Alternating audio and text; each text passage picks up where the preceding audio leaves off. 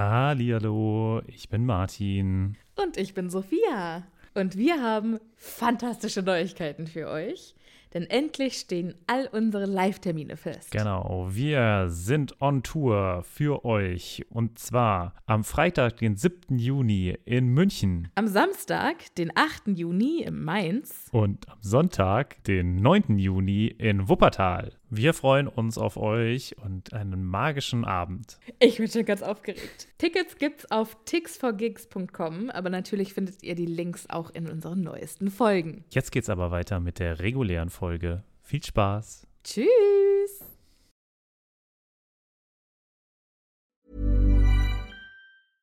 Ryan Reynolds here from Mint Mobile.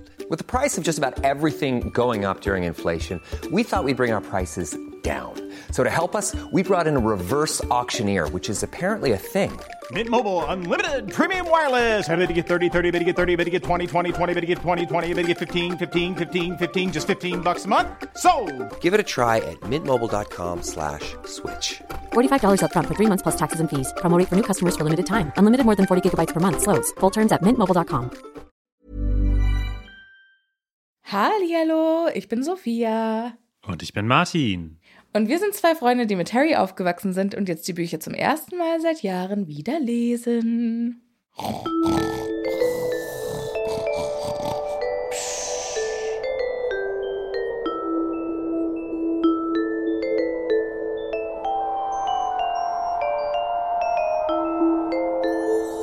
Ja, spannend. Aber so richtig im Soundtrack war es jetzt nicht. Doch. Der Johannes, der legt das aufeinander und dann wirst du sehen, was du davon hast. Hallihallo Sophia. Hallo Martin. Befinden wir uns heute im Traumland? Ja, am Anfang auf jeden Fall. Aber erstmal befinden wir uns im wundervollen Happy Potter Podcast und möchten alle euch, liebe ZuhörerInnen, herzlich willkommen heißen. Mensch, schön, dass ihr dabei seid. Und was machen wir jetzt? Wir haben noch fünf Minuten Zeit, um über irgendwelchen Quatsch zu reden. Um, um Quatsch zu. Nein, wir haben heute sehr viel zu tun, deshalb steigen wir direkt ein. Es gibt auch nicht viele Neuigkeiten, denn seit unserer letzten Aufnahme sind erst zwei Tage vergangen. Genau. Weil wir mussten dafür wettmachen, dass ich äh, vier Tage nach Disneyland fahre. Mal wieder. Ja. Und wenn die Folge rauskommt, bin ich schon wieder zurück.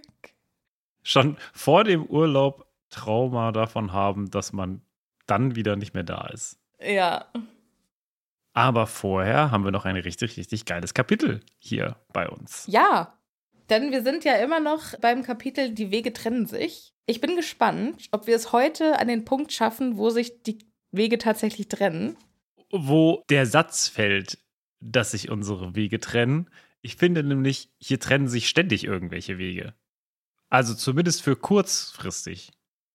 Ständig Ja, werden irgendwelche gut. Leute irgendwo hingeschickt. Ja, Irgendwelche Menschen gehen weg, kommen her. Also es ist viel los in diesem Kapitel. Es wird viel Strecke zurückgelegt, definitiv. Nicht von Harry, aber N- nee? Nee, der legt nur die Strecke zurück vom Traumland in die Realität, leider. Denn er hat ja beim letzten Mal seinen Schlaftrank nicht ganz genommen, sondern nur das erste Schlückchen, bevor er eingepennt ist. Es ist wie bei, äh, wenn du Narkose bekommst und der Arzt dir sagt, zähl mal von 10 runter. Zehn. Ein- Siehst du direkt verkackt. Eins. Zähne von Zähne runter. Runter. Ach so, ach so, ach so, sorry.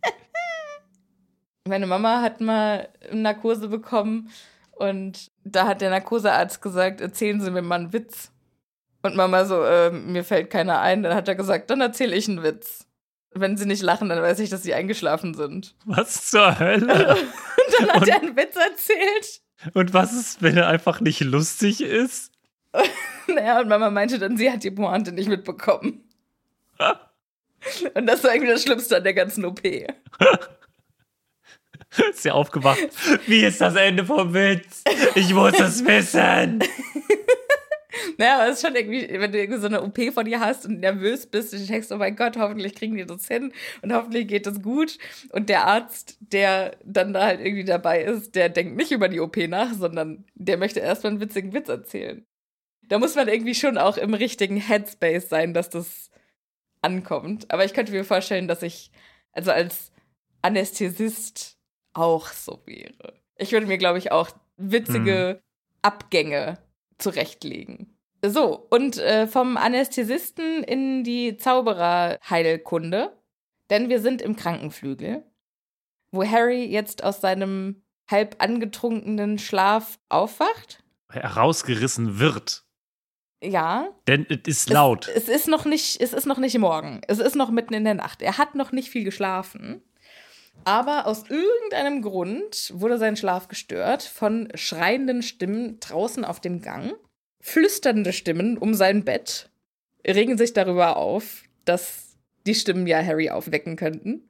Warum können die dem nicht einfach so einen Muffelzauber, äh, oder wie heißt der? Muffliato, ja. Ja, Muffliato, äh, einfach auf die Ohren zaubern? Weil der von der Autorin da noch nicht erfunden worden war. Ja, wahrscheinlich. Aber generell definitiv hast du recht. Aber das würde ja auch unserer Geschichte schaden. So, Mrs. Weasley fragt sich, was es da jetzt zu schreien gibt und wessen Stimmen das überhaupt sind. Bill und Mrs. Weasley analysieren dann, okay, die eine Stimme ist Fudge, der Zaubereiminister. Die andere Stimme ist Minerva McGonagall. Aber worüber streiten die? Die Antwort folgt sogleich, denn die platzen in diesen Krankenflügel hinein, als hätten sie einen wichtigen Auftritt.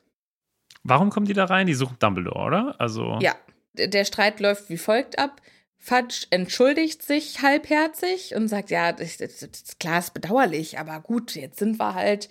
Und McGonagall schreit auf ihn ein, sie hätten sie niemals ins Schloss bringen dürfen, wenn Dumbledore das erfährt. Und man weiß halt noch nicht, worum es geht. Ich finde generell, diese Szene wirkt wie ein Theaterstück. Oder? Ja, es ist sehr, erst sagt der eine was, dann sagt der andere was. Es ist sehr konstruiert. Ja. Aber ich finde sowieso, der, der letzte Teil dieses Buches ist nicht die beste Leistung der Autorin. Du meinst, weil. Es ist viel Infodump. Ja, es, es muss alles jetzt zusammengebracht werden, ne? Ja, und das ist halt nicht, also normalerweise sagt man ja beim Schreiben Show, don't tell. Zeige, statt es zu erzählen. Dass man halt beim Leser Bilder hervorruft, statt denen die Informationen in Wörtern mitzuteilen. So, dann sagte Mhm. der das, dann sagte der das. Das klappt hier hinten im Buch nicht so richtig. Da wurde ein bisschen geschludert, finde ich. Aber es ist natürlich auch sehr dicht, was die, was die Konzentration an wichtigen Informationen angeht. Ja. Also, das bleibt beim generalstabsmäßigen Abfrühstücken von Dingen. Ja. Nur zusammen mit Dumbledore, sondern auch hier. Und naja, aber hier lässt man sich ja jetzt schon, also de- dem Lesenden wird jetzt hier schon erstmal. Ich liebe es, wie du genderst. Du willst es immer inklusive machen, aber du sagst immer dem Lesenden. den Lesenden.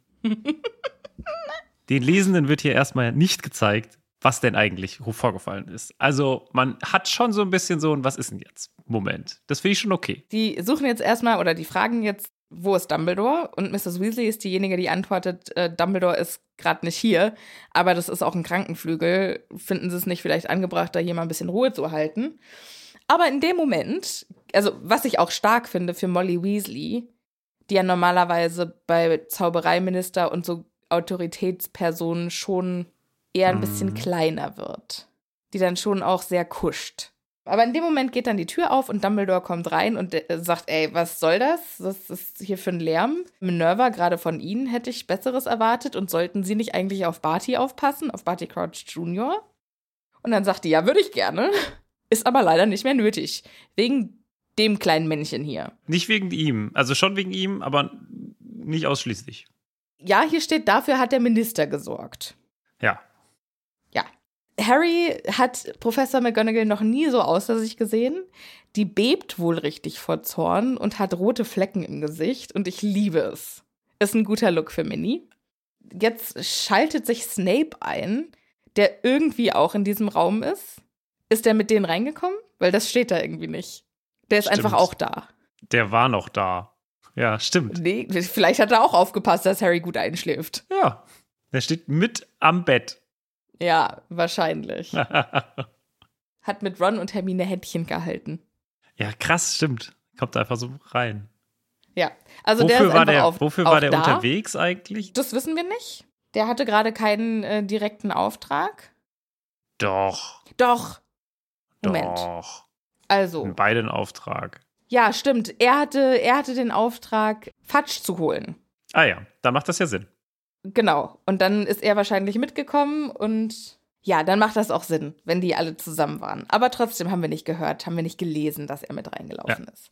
Der meldet sich jetzt äh, zu Wort, denn als er Mr. Fudge mitgeteilt hat, dass der Todesser, der für die ganzen Aktionen an dem Abend verantwortlich war, dass der gefasst worden sei, hat er gedacht, seine eigene Gesundheit wäre gefährdet oder seine eigene Sicherheit und hat sich erstmal einen Dementor als Bodyguard bestellt, wo auch immer der so schnell herkam. Hm. Der war vielleicht Teil des, die- äh, der war vielleicht Teil des Labyrinths. Ah. Ja, ist, glaube ich, ein bisschen zu gefährlich. Aber vielleicht hat er den in der Tasche gehabt. Taschendementor. Vielleicht hat er auch so eine, ja, vielleicht hat er auch so eine verrückte Tasche wie Hermine. Mit so einem Expansionszauber. Und da hat er einen Notfalldementor drin. Zwei Sachen möchte ich hier anmerken. Ach so, nee, vielleicht noch ganz kurz. Er hat diesen Dementor mitgebracht und der hat sich dann direkt auf äh, Crouch gestürzt und hat ihm Genau. äh, die Seele ausgesaugt, weggefuttert. Ja, mit einem Kuss. Genau, weggesnackt hat er die. Ja. So, jetzt mehrere Sachen, die ich in dieser Szene etwas komisch finde. Die erste, die drei kommen rein in den Krankenflügel, schließen die Tür, keine Ahnung genau, unterhalten sich kreischend. Dann kommt Dumbledore rein. Warum kommt Dumbledore da rein? Also, ich dachte, der wäre auf dem Weg irgendwie runter. Hätten die sich nicht entweder A vor der Tür treffen müssen? Und warum wusste dann Dumbledore, ah, nee, die sind doch, glaube ich, auf der anderen Seite und kommt dann direkt danach wieder rein? Ich finde es irgendwie ein bisschen komisch, dass der plötzlich wieder auftaucht. Einfach so. Wir wissen immer noch nicht, was mit der Karte passiert ist. Vielleicht hat er gerade die Karte des Rumtreibers. Vielleicht. Weiß er denn, wie er die. Der weiß doch gar nicht, Alternativ wie sie funktioniert. scheint man ja die Stimmen schon zu hören. Du meinst, der ist schon auf dem halben Weg runter und hört dann so, okay, was ist da oben los? Ach, Ja, also selbst wenn er, weil er sagt ja davor irgendwie, ja, was soll all der Lärm? nee, vorher sagt er, also geht er ja raus und sagt, äh, ich komme noch mal zurück, sobald ich mit Fudge gesprochen habe. Genau, also er sucht schon Fatsch. Das also sind seine, genau, er sucht Fudge. Und ich kann mir vorstellen, dass die vielleicht aneinander vorbeigesurrt sind und dass er denkt, okay, wie? komisch, vielleicht, ich guck noch weil mal. eigentlich. Und dann geht er, geht er vielleicht zurück in sein Büro, weil das ist ja nur ein Stockwerk oben drüber. aber Und dann hat er die vielleicht auf dem Weg streiten hören. wohin sollte Snape Fatsch bringen? Sollte er ihn ins Büro bringen? Nein. In das Büro nein, von er, Moody. nein, nein, nein. Er sollte ins Büro von Mini. Warum da? Von Ach, Moody. von Moody. Genau, ja, genau, ja, genau, dahin. Aber dann müsst, also warum treffen die sich dann nicht? Also hat Dumbledore Ja, wieder irgendwie versucht, eine Abkürzung zu nehmen oder so. Also es ist schon ein bisschen komisch. Also Dumbledore weiß, wo Fatsch ist. Fatsch muss da auch gewesen sein. Und trotzdem treffen sie sich nicht auf dem Gang. Es ist ein bisschen weird, aber okay. Ne?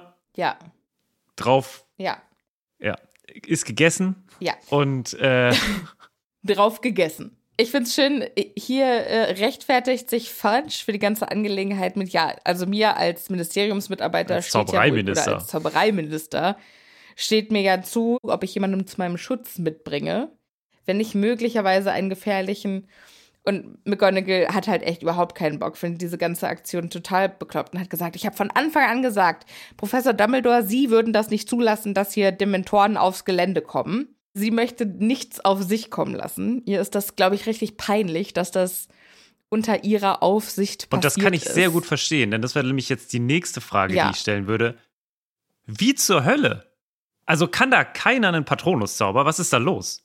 Äh, ich kann mir vorstellen, dass das einfach so schnell naja, ging. also, dass, ja, pff, weiß ich nicht. Also der muss ja quasi reingekommen sein und muss sich direkt auf den gestürzt haben. Und also ich habe das Gefühl, Minerva hat in dem Moment sehr, sehr schlecht reagiert. Was ich mir vorstellen kann, ist, dass das vielleicht hinter ihrem Rücken passiert ist. Weißt du, dass sie sich zu Fatsch gedreht hat und gesagt hat, was macht dieses Monster hier? Dieses Monster darf hier nicht rein und ich werde das Dumbledore sagen. Und während sie das gesagt hat, ist der Dementor hinter ihr lang und hat Crouch ein kleines Küsschen gegeben. Boah, weiß ich nicht. Also es hört sich irgendwie alles sehr merkwürdig an. Auch so fix, ne? Wenn wir uns manchmal überlegen, wie lange es gedauert hat, ne? Theatralisch lange, bis irgendwie Harry da äh, den Kuss des Mentoren bekommen sollte und dann in letzter Sekunde dann doch irgendwie noch jemand einen Patronuszauber aufrechterhalten hat. Und dann jetzt im Gegensatz diese sehr, sehr kurze Ja. Szene, ich finde es irgendwie, es passt nicht so richtig. Aber für den war ja auch, also vielleicht ist das, also für Harry war ja kein Haftbefehl offen. Und für Crouch, der sollte ja im Aber für Gefängnis Sirius sein. doch. Vielleicht hatte der Dementor, Also, ich wollte gerade sagen, weil vielleicht hatte der Dementor quasi Besitzansprüche. Also wir reden über die Szene natürlich im, im Buch 3, wo Harry Sirius rettet und Harry dann Harry rettet. Und sich selbst. Genau. Also, pff, weiß ich nicht. Finde ich ein bisschen schwierig. Also diese ganze Konstellation Ja. ist mir ein bisschen zu schnell. Und da ist ja nicht nur McGonagall und Fudge, sondern da ist auch Snape.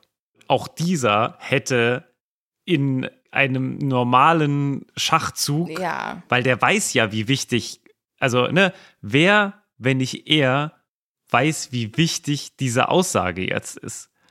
Schon. Aber ich kann mir vorstellen, dass, guck mal, es ist gerade ein Schüler gestorben und die haben gehört, Voldemort is back. Du meinst, die sind alle so ein bisschen neben der Spur. Die sind alle neben der Spur und für einen Patronuszauber braucht man ja Konzentration und gute Gedanken. Und ich kann mir vorstellen, dass das in der Situation einen Moment braucht, um beides zu erlangen. Ich find's trotzdem, also ich möchte hier zu Protokoll geben, ich find's komisch und Findest ich find's, blöd? ja, Okay. es, es ist ein bisschen so eine Ausfluchtssache. Irgendwie habe ich das Gefühl. So, der musste weg. Ja, Und jetzt ist er deshalb, weg. deshalb sage ich ja, es ist alles nicht sehr elegant Ja. gelöst. Ich finde, wenn man sich da irgendwie kurz über die Konstellation und über die Ausführung nochmal Gedanken gemacht hätte, dann hätte das besser klappen können. Aber dann hätte vielleicht auch das Release-Datum, das Erscheinungsdatum des Buches nach hinten verlegt werden müssen. Und ich kann mir vorstellen, dass bei dem riesen Werbebudget, das es dafür gab, dass das nicht Okay. in Frage Dieses kam. Kapitel wurde deswegen so geschrieben, weil die Zeit gefehlt hat. Äh, nein. Ja, ich meine, die waren ja auch unter Zeitdruck, ne? Wenn du so eine Serie anfängst, die willst du ja so schnell wie möglich zu Ende Ja, bringen. ich hoffe- ich hoffe mal nicht, das dass das der Interesse Fall verloren war. geht. Aber lass uns mal weitergehen. Ich finde das ehrlich gesagt nicht, nicht unwahrscheinlich. Aber ja, wir gehen weiter. Fatsch sagt, hey, was regt ihr euch denn so auf? Das war doch ein Todesser und ein gemeiner Mörder. Das ist doch super, dass der jetzt weg ist. Wo ist das Problem? Und Dumbledore sagt dann, ja, aber jetzt kann er doch nicht mehr aussagen. Er kann uns jetzt nicht mehr sagen, warum er diese Menschen getötet hat. Aber Fatsch weiß ja, warum er die getötet hat, nämlich weil er irre war. Vielen Dank. Jeder, der schon mal einen True Crime Podcast gehört hat, merkt, hier äh, könnte auch noch mehr dahinter stecken. Ja, selten ist die Begründung, er war irre. Meistens sind da ja irgendwelche ausgeklügelten Pläne. Ja, oder dahinter. vielleicht mehr als irre. Also ich will sagen, das ist wirklich, es ja, kann ja auch, also ich, genau, es gibt ein. Motiv, wie wir Kriminologen unter uns Ja. sagen. Zweimal irgendwie mit meiner Freundin zusammen Zeitverbrechen gehört und direkt quasi Privatdetektiv werden. Ja. Ja. Und da muss man ja schon irgendwie sagen, hm, bisschen blöd von ihm. Ist ja auch jetzt irgendwie auch Zaubereiminister. Weiß ich jetzt auch nicht, ob das so gut ist, einfach jemanden so mir nichts, dir nichts zum Tode in Anführungszeichen zu verurteilen. Ist ein bisschen, hm, Ja. Okay, also wir wissen auf jeden Fall, dass Fudge in der Vergangenheit nicht viel Wert auf Gerechtigkeit gelegt hat, gerade was das Justizsystem angeht. Denn er hat ja auch Sirius ohne Verfahren nach Azkaban Mhm. gehen lassen. Es ist schon auch ein sehr, sehr unangenehmer Typ. Also beeindruckend. Wenn du ihm eine Partei zuordnen müsstest, egal ob in, innerhalb von Deutschland oder außerhalb von Deutschland, was wäre das für eine Partei? Ich glaube, ich würde ihn bei den amerikanischen Republikanern als progressiven Republikaner einordnen. Oder vielleicht sogar als, Also progressiv finde ich den nicht. also für die Republikaner. Weiß ich nicht. Ich würde den schon eher als so einen richtig, richtig Konservativen. Also, wenn er Dumbledore die ganze Zeit eh schon freie Hand lässt. Das ist schon nicht er konservativ. ist einfach ein Schwacher. Ja. Aber wenn du jetzt fragst, in welche, in welche Partei, also ich glaube, er sieht sich als extrem progressiv. Ich glaube, wenn er bei den Republikanern wäre, dann würde er auch als progressiv gelten. Aber er wäre, also er legt ja schon, also wir lernen in diesem Kapitel sehr viel über Funch. Das möchte ich jetzt noch gar nicht vorwegnehmen. Hm. Aber ich nehme an, du hast eine Meinung. Ich habe eine Meinung, aber also ich würde ihn natürlich, ich würde ihn etwas konservativer einschätzen. Aber von außen gesehen, glaube ich, hast du recht. Er seine, seine Selbstansicht ist ein liberal-konservativer, würde ich mal sagen. ja. Ne? Das Genau. würde er so, also äh, würde bei uns irgendwo zwischen FDP und Union sein. Wobei das, ich finde, das, das hinkt immer so ein bisschen. Nee. Das hinkt Weil, sehr. ja, also weil bei uns es halt diese extrem konservativen es nicht gibt. Ja, im britischen wären es vielleicht die Tories, könnte man so sehen. Auf jeden Fall befinden wir uns mit ihm noch nicht im extrem rechten Bereich. Das will ich eigentlich nur sagen. Na? Ja. Von dem, was wir jetzt wissen, haben wir keine rechten. Also wir sind jetzt niemand irgendwie, also das möchte ich eigentlich dann nur so zu sagen, weil das ein bisschen so die teilweise den Anschein hat. Er ist jetzt niemand, der, glaube ich, äh, Voldemort folgen würde. Ja, abwarten. Wir lernen ja in diesem. Da reden wir Okay. gleich nochmal drüber. Noch haben wir ja nichts über ihn erfahren, außer dass er Barty Crouch Jr. für irre hält, beziehungsweise hofft, dass er irre war. Weil er sagt, ja, der meinte ja, er handle auf Anweisungen von du weißt schon wem. Aber wir wissen ja alle, du weißt schon, wer ist tot. Deshalb kann das gar nicht sein. Und Schlussfolgern lässt sich daraus, der muss irre sein. Ja, Und Dumbledore Nee. so, Fun Fact, war nicht so. Du weißt schon, wer ist nämlich tatsächlich wieder zurück. Beziehungsweise er sagt ja Voldemort. Das Vorhaben ist gelungen und Voldemort hat seinen alten Körper wieder. Und Fudge sieht aus, als hätte ihm jemand eine übergezogen. ja. He's back. I'll be back. Das ist quasi hier der Arnold Ja. Schwarzenegger-Move. Er stammelt dann so ein bisschen, äh, äh, du weißt schon, wer zurück? Was? Nee, hä? Nee. Lächer lächerlich. Nun, Lächerlich. Dumbledore. Ich becher mich Und weg. dann kippt das relativ schnell aus. Was war das? Seed? Ja. Seed oder Peter Nee, Fox? ich glaube, es sieht. Das äh, Ding, es kippt ich. Oder Ring. jetzt. Das? Ding, ja. Ja. Es kippt jetzt sehr schnell von ängstlich zu leicht aggressiv. Leicht. Ja. Also, Dumbledore versucht ihm jetzt zu erklären, nee, sie haben doch jetzt bestimmt von Minerva und Severus erfahren, dass er ein Geständnis abgelegt hat. Und Fudge so, ja, aber von dem, das war doch ein Irrer. Und das, sie können doch nicht im Ernst glauben, du weißt schon, wer ist zurück. Wir können doch nicht auf das Wort von einem solchen Verrückten vertrauen. Auch da wieder, ich finde es ein bisschen komisch. Also, äh, es gibt ja doch durchaus eine gewisse Zeit, in der wir McGonagall und Fudge alleine unterwegs haben. Ne, vom Feld bis hin zum Büro. Da muss sie doch ein bisschen was mehr erzählt haben, oder? Und die erste Sache, die ich doch erzähle, ist, Voldemort ist wieder da. Wie hat sie ihn gebrieft oder sind die einfach schweigend äh, nebeneinander hergelaufen? Hat, sie hat gesagt, hier, Dumbledore will mit ihnen sprechen. Sie hat ihn gebrieft, aber er glaubt es halt alles nicht. Also sie hat gesagt, Crouch hat gesagt. Ja, aber da muss doch Voldemort drin vorkommen. Ja, natürlich, aber er wollte das ja nicht wahrhaben. Wo Okay, das also, ja, weil er so entsetzt jetzt in diesem Moment wirkt, als wäre es das erste Mal, dass er das hört. Ja, es ist ja, also Dumbledore sagt ja in dem Moment, nein, tatsächlich stimmt das. Tatsächlich ist das so. Er ist wirklich zurück. Er hat wirklich seinen Körper wieder. Okay, du meinst das also, ist der Moment, er wo er glaub, hat es in dem, dem Moment. er hat es tatsächlich nicht geglaubt, bis zu diesem Ja. Moment. Mhm. Also ich, ich glaube, bis zu dem Moment war das so, die haben ihm berichtet, was der ihm seiner Meinung nach Verrückte gesagt hat. Ja, das kann natürlich sein. Aber auch unter Veritaserum, naja, gut, er argumentiert ja, er hat das ja geglaubt. Also, äh, wo Ja. wir auch wieder dabei sind, Veritaserum heißt nur, dass die Person die Wahrheit sagt, von der sie glaubt, dass sie wahr ist. Ja. Jetzt sagt Dumbledore, nee, es gibt noch einen anderen Zeugen außer den Crouch, nämlich Harry, der hat den Pokal angefasst und ist da hingereist und hat live mitverfolgt. Live und in Farbe. Es wäre eigentlich witzig gewesen, wenn da so eine, so eine Live-Übertragung mit Kamera, Crew und einer Frau mit Mikrofon, die vollkommen. Und jetzt live. Sie werden nicht glauben, meine Damen und Herren, was, was, was hier passiert. Kleiner Geschichtsfakt. Als damals in Deutschland von Schwarz-Weiß auf Farbfernsehen umgestellt wurde, dann hat man das mit einer Prozession, nee, mit einem, mit einer Show gemacht, wo ganz viele Leute hier Applaus, Applaus, Applaus. Und dann hat äh, der damalige Bundeskanzler Willy Brandt eine Rede gehalten und während der Rede dann auf einen roten Buzzer oder Knopf gedrückt und dann ist es vom einen Moment auf den anderen zu Farbfernsehen, von Schwarz-Weiß-Fernsehen zu Farbfernsehen gewechselt.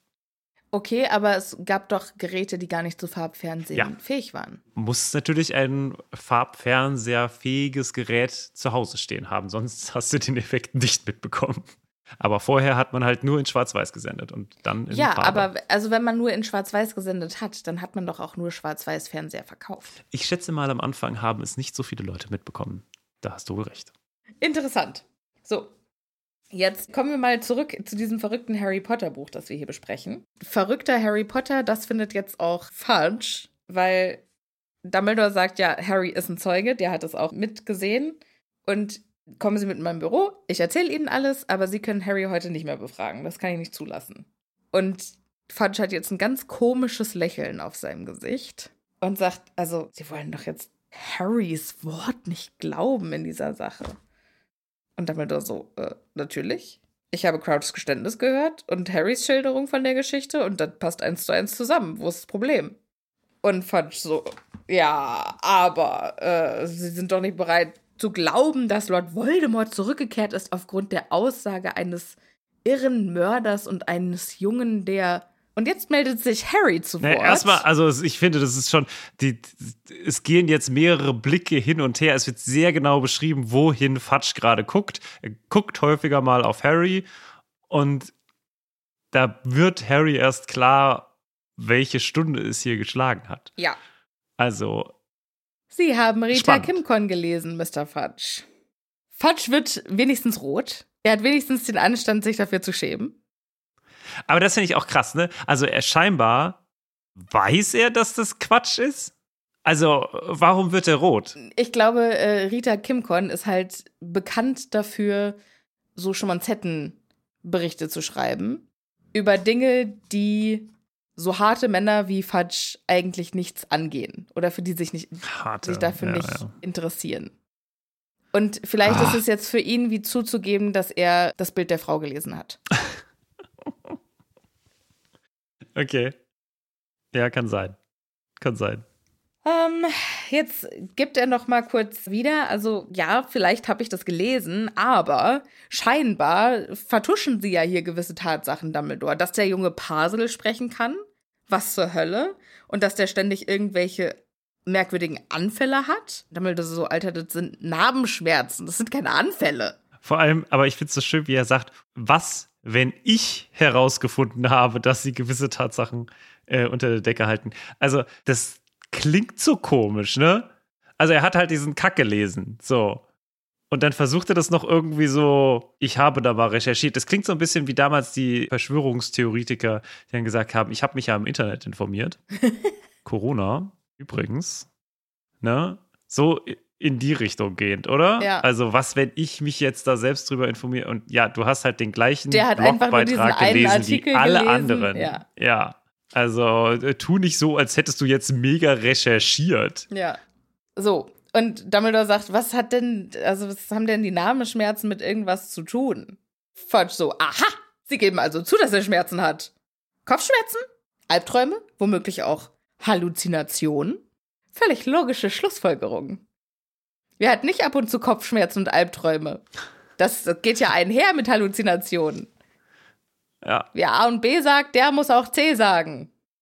Ich Beziehungsweise das sehr Y. schön. Das letzte Mal, das letzte Mal, als ich Halluzinationen von Halluzinationen gelesen habe, habe ich über künstliche Intelligenz äh, gelesen, was sehr spannend ist. Möchtest du darauf eingehen oder? Ich möchte nur sagen, dass ChatGPT, das wir ja alle kennen und lieben, dieses komische Programm, mit dem man sprechen kann oder schreiben kann, dass in der Fachsprache es tatsächlich heißt, dass das halluziniert. Das heißt, es erfindet einfach Dinge Verrückt. und verkauft es dann als Fakten. Verrückt. Wenn wir jetzt gerade schon über KIs sprechen, ich habe nämlich versucht, den vergangenen, also für euch vorletzten Instagram-Post, also zur vorletzten Episode, der da war, der Schmonzetten-Groschen-Roman von Voldemort und Crouch. Alles für den dunklen Lord. Und mein Gedanke war, ich möchte gerne ein Bild von zwei Männern, weil bei den Groschenromanen sind ja immer irgendwie ein leicht bekleideter Mann und eine leicht bekleidete Frau, die sich in irgendeiner Konstellation küssen. Ja. Und ich wollte das halt mit zwei Männern haben. Sehr schwierig zu finden. Google sowas mal. Dann habe ich äh, Incognito Mode. Sophia, ja meine was war da los? meine, mein Google-Verlauf ist vollkommen zerschossen. Ich muss jetzt, glaube ich, mal alle meine Cookies löschen, die, ähm, die davon PC noch, verbrennen direkt. Alter. Ein neues Leben im anderen Internet anfangen. Ja, also ich habe angefangen zu googeln, leicht bekleidete Männer küssen sich. War schon eine richtig schlechte Idee. Wir sind direkt ins, in den Porno abgerutscht. Es ist sofort, also Google ist sofort auf Videos gesprungen, statt auf alles oder auf Bilder oder Neuigkeiten. Also er ist sofort auf Videos gesprungen. Ich so, nein, ich möchte Bilder. Dann habe ich sehr, sehr Explizite explizite, Bilder Bilder, gesehen. gesehen. Dann habe ich gedacht, okay, ich probiere es mal mit KI. Ich gebe ein, zwei Männer küssen sich. Kamen zwei Comicfiguren, die sich küssen. Ich so, okay. Irgendwie Porträtmodus angemacht. Zwei leicht bekleidete Männer, die sich küssen. Und dann waren da zwei Typen, die original einfach gleich aussahen, als wenn sich zwei Zwillinge küssen. Hey, okay, ähm, fuck, was mache ich? Voldemort küsst einen Mann. Kam ein Bild, wo Voldemort eine Frau geküsst hat. Eingegeben, Voldemort küsst einen leicht bekleideten Mann. Voldemort küsst eine leicht bekleidete Frau. Habe ich eingegeben, Voldemort küsst einen männlichen Mann. Es ist keine Frau im Bild. KI hat das gemacht. Klar, kein Problem. Voldemort küsst eine Frau. Gut. Und wie ist es dann am Ende ausgegangen? Am Ende habe ich das Bild von Voldemort küsst eine leicht bekleidete Frau, geschnitten überhalb der Brust, habe den Kopf von dem Schauspieler, der Barty Crouch Jr. in den Filmen spielt, aus einer Kussszene aus einem anderen Film genommen Oh und Gott. habe ihn da drauf gesetzt und dann umringt mit lila und irgendwelchen Wundervoll. schnörkeligen Schriften und so.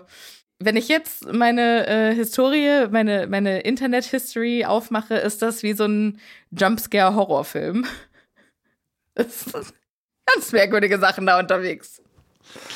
Ach, was eine, Was, was eine schöne Geschichte. für Ja. äh, den fantastischen Content Das auf unserer. Instagram-Seite. Das ist Einsatz, ja. Und wenn, wenn ihr jetzt noch nicht unserem Instagram-Account folgt, dann weiß ich auch nicht mehr, was ich noch machen soll. Das sind die armen Leute, die es nicht dürfen oder nicht, also kein Instagram haben oder so. Okay, für euch tut's mir sehr leid, aber für alle anderen, was soll ich noch tun? Soll ich meine, meine Seele an den Teufel verkaufen? So, jetzt äh, äh, apropos Seele an den Teufel verkaufen. Fudge. Cornelius Fatsch. Der ist jetzt also von Höchstchen auf Stöckchen, Kopfschmerzen, Albträume, Halluzinationen. Das findet sich ja alles immer im Trio. Und jetzt hat Dumbledore aber die Schnauze voll und sagt, hören Sie, Cornelius. Und hören Sie, oder jetzt hör mal zu. Obacht ist für mich immer so ein, jetzt Listen. Je- Jetzt packe ich aber aus. Und dann ist er aber noch voll zärtlich und sagt, Harry ist so gesund wie Sie und ich. Was ich, weiß nicht, wäre mir Besseres eingefallen, wenn ich irgendwie 150 Jahre alt bin, zu sagen, ja, der ist genauso gesund wie ich. Naja, ja, okay. Hm. die Narbe auf seiner Stirn hat ihm nicht den Verstand äh, verwirrt. Ich nehme an, die tut halt einfach weh, wenn Voldy in der Nähe ist oder besonders mordlustig. Ich würde diese komplette Szene gerne von einem Konfliktforscher analysiert haben. Weißt du, jemand, der, vielleicht auch jemand, der ein guter Verhandler ist. Ich frage mich, ob die Art und Weise, wie Dumbledore hier reagiert, eine gute ist oder eine schlechte ist. Weil wir sehen hier schon zwei Alpha-Tiere, oder? Ja, ich glaube, Und die versuchen sich jetzt Szene gegenseitig. wäre für Dumbledore lukrativer aus oder effizienter ausgegangen, wenn er ein bisschen Slytherin oder wenn er mehr Slytherin gehandelt hätte. Ja, er ist schon ein bisschen sehr, sehr stark auf den Punkt, ne? Ja, er ist sehr mit der Faust aufs Auge.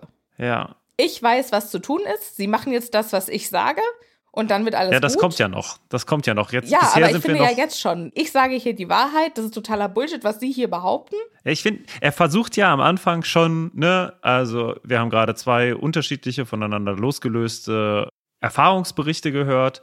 Wir haben unter Einfluss von einem Wahrheitsserum eine komplette äh, Geschichte gehört, die auch Sinn ergibt und sich mit den Erzählungen der, des anderen Verhörs oder der anderen Erzählung deckt.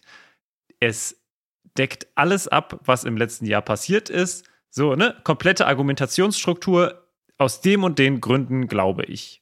Harry und dem jetzt seelenlosen Crouch. Naja, noch nicht mal glaube Ne? ich, sondern das und das und das sind die Fakten, die wir wissen oder das sind die Informationen, die wir haben. Die logische Schlussfolgerung daraus wäre. Ne, also in diesem Fall dann halt, ich glaube, weil zu 100% wissen kann man es natürlich nie. So, das ist jetzt erstmal der erste Ansatz, den er hat. Und Crouch versucht, das jetzt zu diskreditieren. Und er versucht vor allem Harry zu diskreditieren. Natürlich auch ein bisschen, ne, also natürlich auch Crouch, weil er halt sagt, nee, also das geht ja jetzt überhaupt nicht. Man kann ja keine Mörder glauben, also weil wenn man einmal verrückt ist oder wenn man ein Mörder ist, dann ist auch quasi alles andere, was man sagt, immer unwahr. Und jetzt kommt Dumbledore mit so einer anderen Konstellation. So, er versucht wieder die, dieses, er versucht wieder aufzubauen, was gerade Fudge eingerissen hat. Ne, er versucht zu sagen, okay, das, also sie haben recht, er hat Kopfschmerzen, aber das zeigt überhaupt nichts. Dann präsentiert er ihm sogar hier seine Theorie, die ja, glaube ich, Harry hat er sie ihm schon mal gesagt, aber den anderen, die kennen sie, glaube ich, nicht. Na, dass die Narbe schon auch ihn mit Voldemort verbindet, was schon auch krasse Aussage ist. Ne? Würde ich jetzt auch nicht jedem verraten. Aber dem Zaubereiminister verrät er sie. Aber das geht auch nicht gut aus.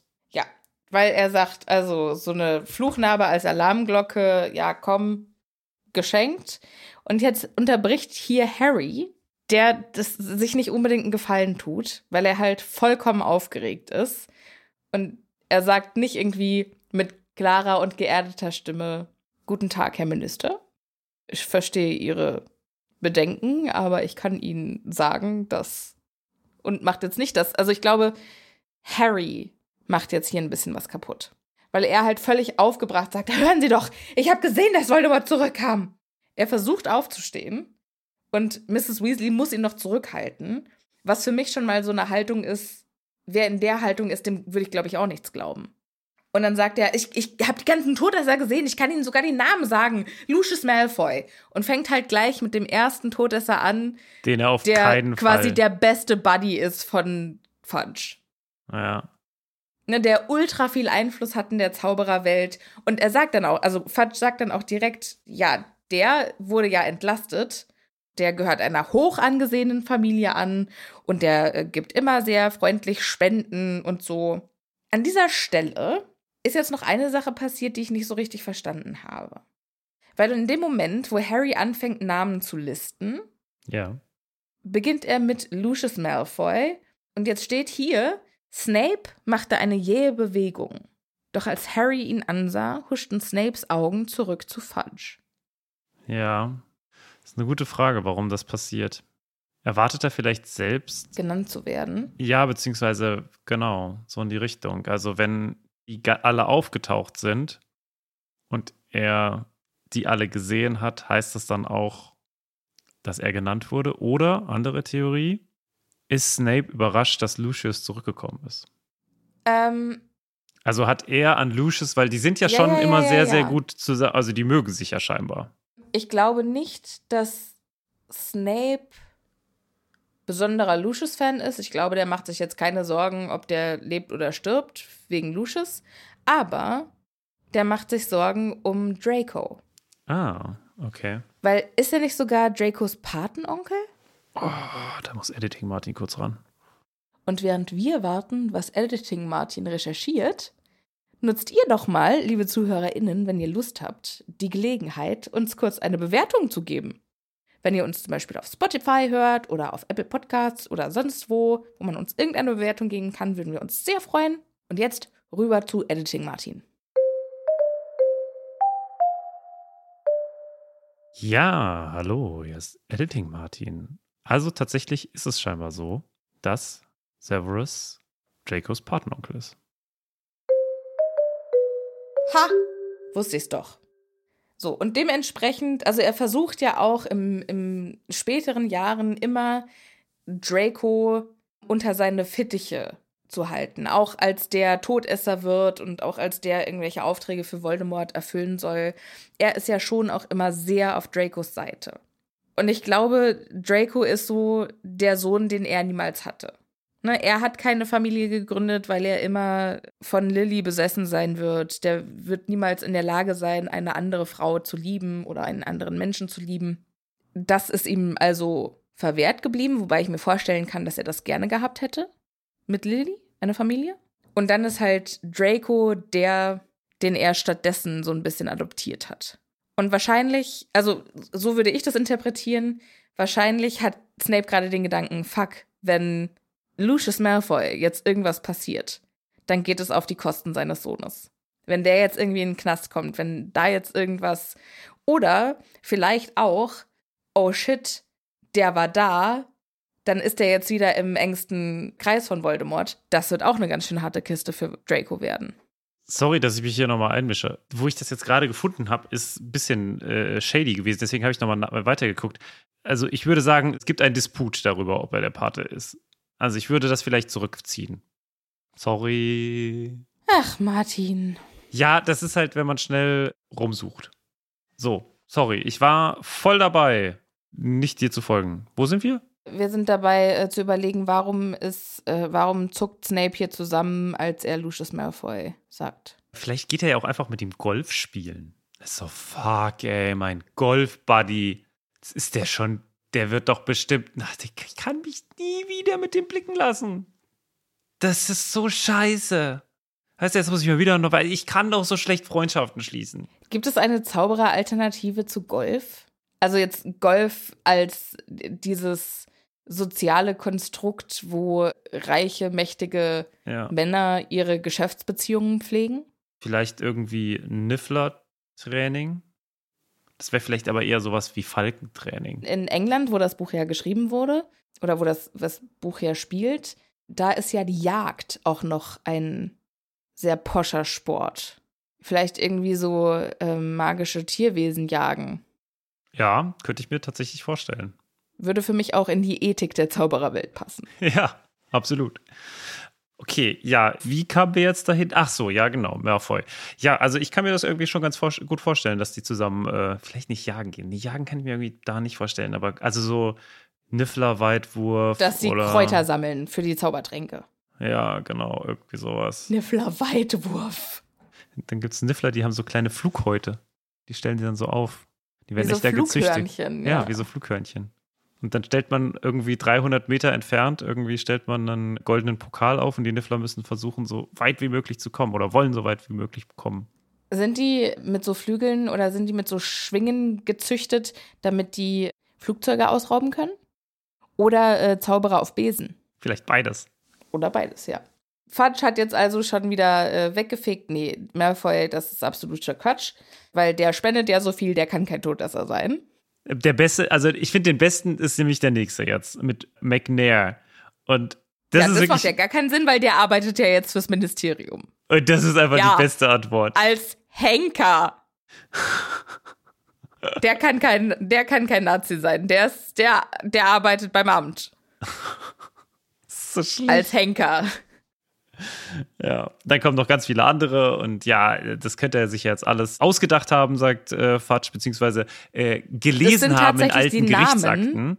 Genau, genau denn, denn es sind alle die Namen derer, die vor 14 Jahren äh, schon angeklagt wurden. Also hier steht vor 14 Jahren, aber eigentlich müssten es ja 13 Jahre sein, oder? Egal. Also die wurden auf jeden Fall angeklagt und wieder freigesprochen. Und er könnte es ja in irgendeiner alten Zeitung gelesen haben. Und die Geschichten, die der Junge erzählt, die werden sowieso immer wahnwitziger. Der Junge kann mit Schlangen sprechen und sie halten ihn immer noch für glaubwürdig, Dumbledore? Was zur Hölle? Ich finde das so geil, wie sehr er darauf rumreitet, dass das ja so ein, also es ist ein Omen. Es ist ein fucking Omen. Es ist jetzt nicht Ja, irgendwie, aber wenn wir halt echt nur von einem wissen, der mit Schlangen sprechen konnte, und das war Salazar Slytherin, verstehe ich schon, dass man da irgendwie misstrauisch ist. Also, wenn man Nee. halt in diesem, wenn man in dieser Welt lebt, Ich finde das total, nee, ich finde das so ungerecht. Und also, weil das ist ja so, okay, jeder, das ist so ein bisschen wie jeder, der eine Glatze hat, ist ein Nazi. So. nee. Nein, finde ich gar nicht, weil scheinbar wissen wir ja oder wissen alle ja, dass Pasel was ist, was man nicht erlernen kann. Ja, und?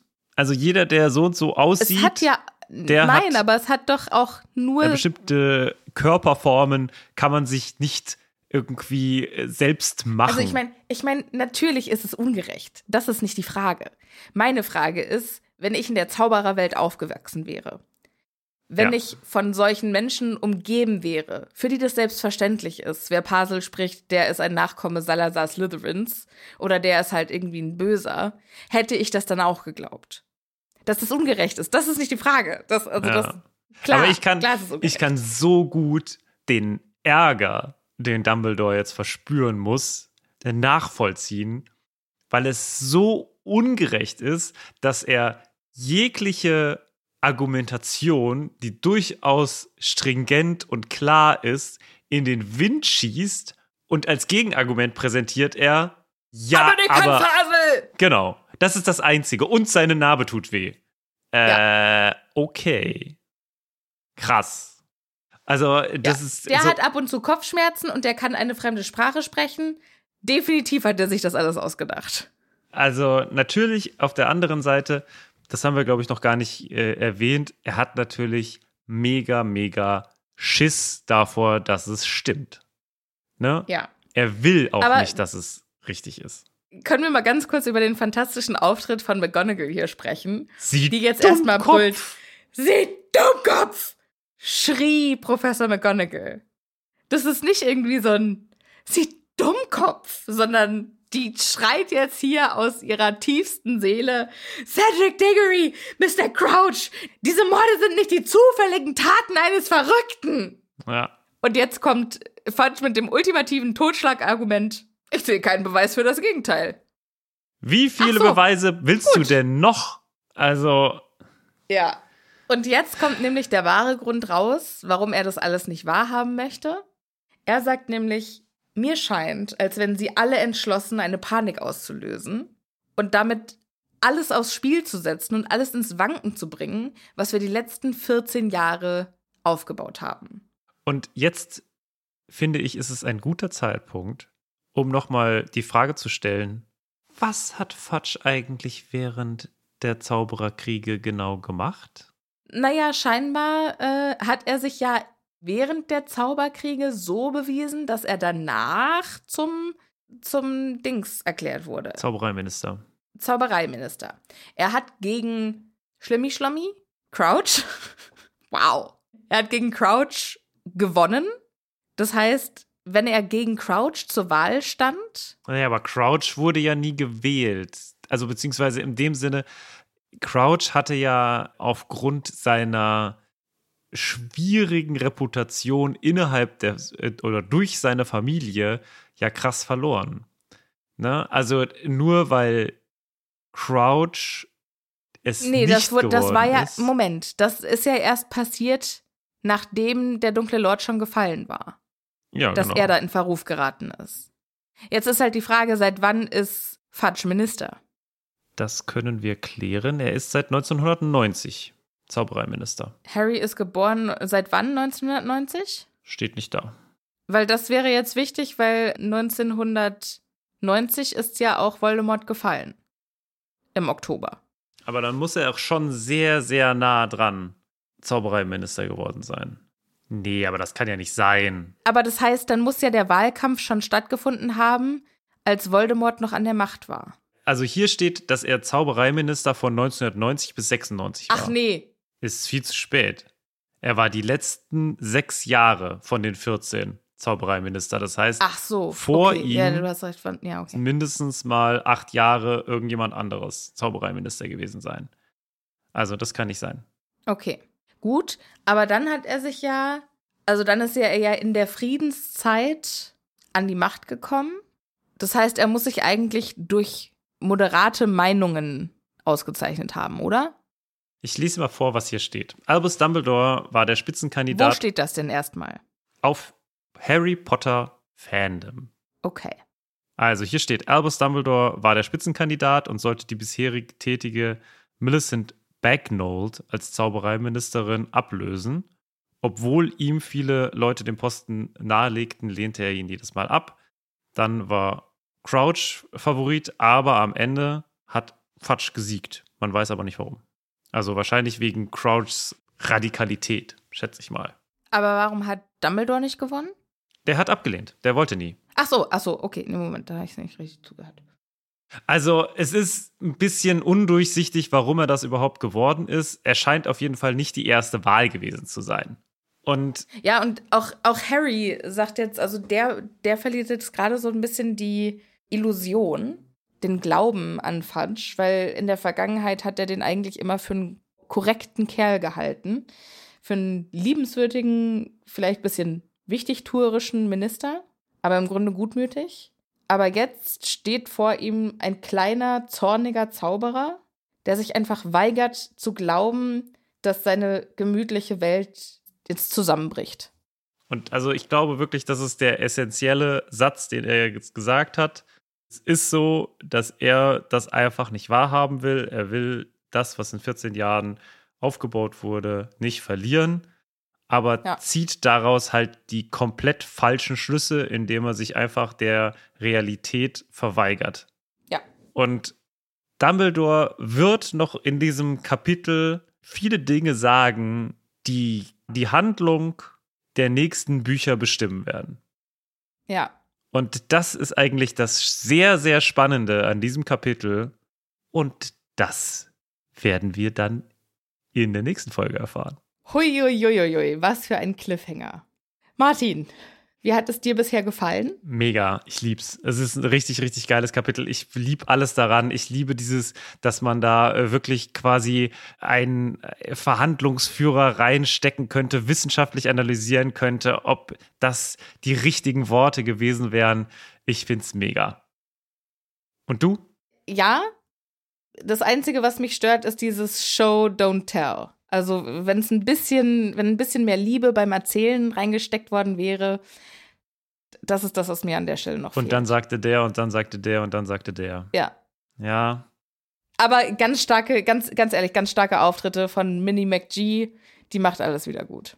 Ja, findest du? Ich, ich bin ja, also wir, wir wissen ja alle, dass ich eher so auf Dumbledores Seite stehe an so vielen Das- Stellen. Ich finde, äh, Minerva hat keinen guten Auftritt, weil sie einfach es nicht schafft, den äh, Crouch Junior zu, zu bewahren, Da haben, wir, zu retten. da haben wir doch jetzt schon drüber gesprochen. Ich weiß, Die ist aber- halt durch den Wind. Ja, aber So. deswegen kein starker Auftritt. Auch wenn man, wenn man durch den Wind ist, meistens kein starker Auftritt.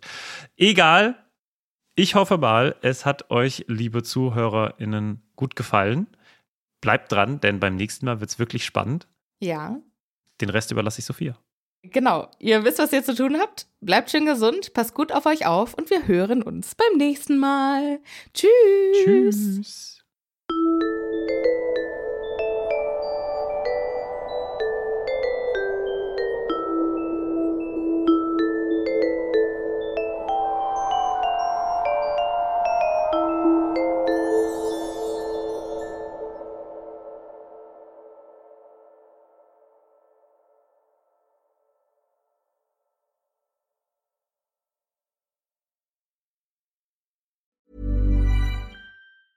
Hey, folks, I'm Mark Marin from the WTF Podcast, and this episode is brought to you by Kleenex Ultra Soft Tissues, your ally to help tackle your allergy symptoms this season. I love the change of seasons, but nobody loves pollen and all those other things floating in the air that make you sneeze during this nice weather. Kleenex Ultra Soft Tissues are hypoallergenic and allergist approved, so fight back against watery eyes and runny noses without worrying about irritating your skin. For this allergy season, grab Kleenex and face allergies head on.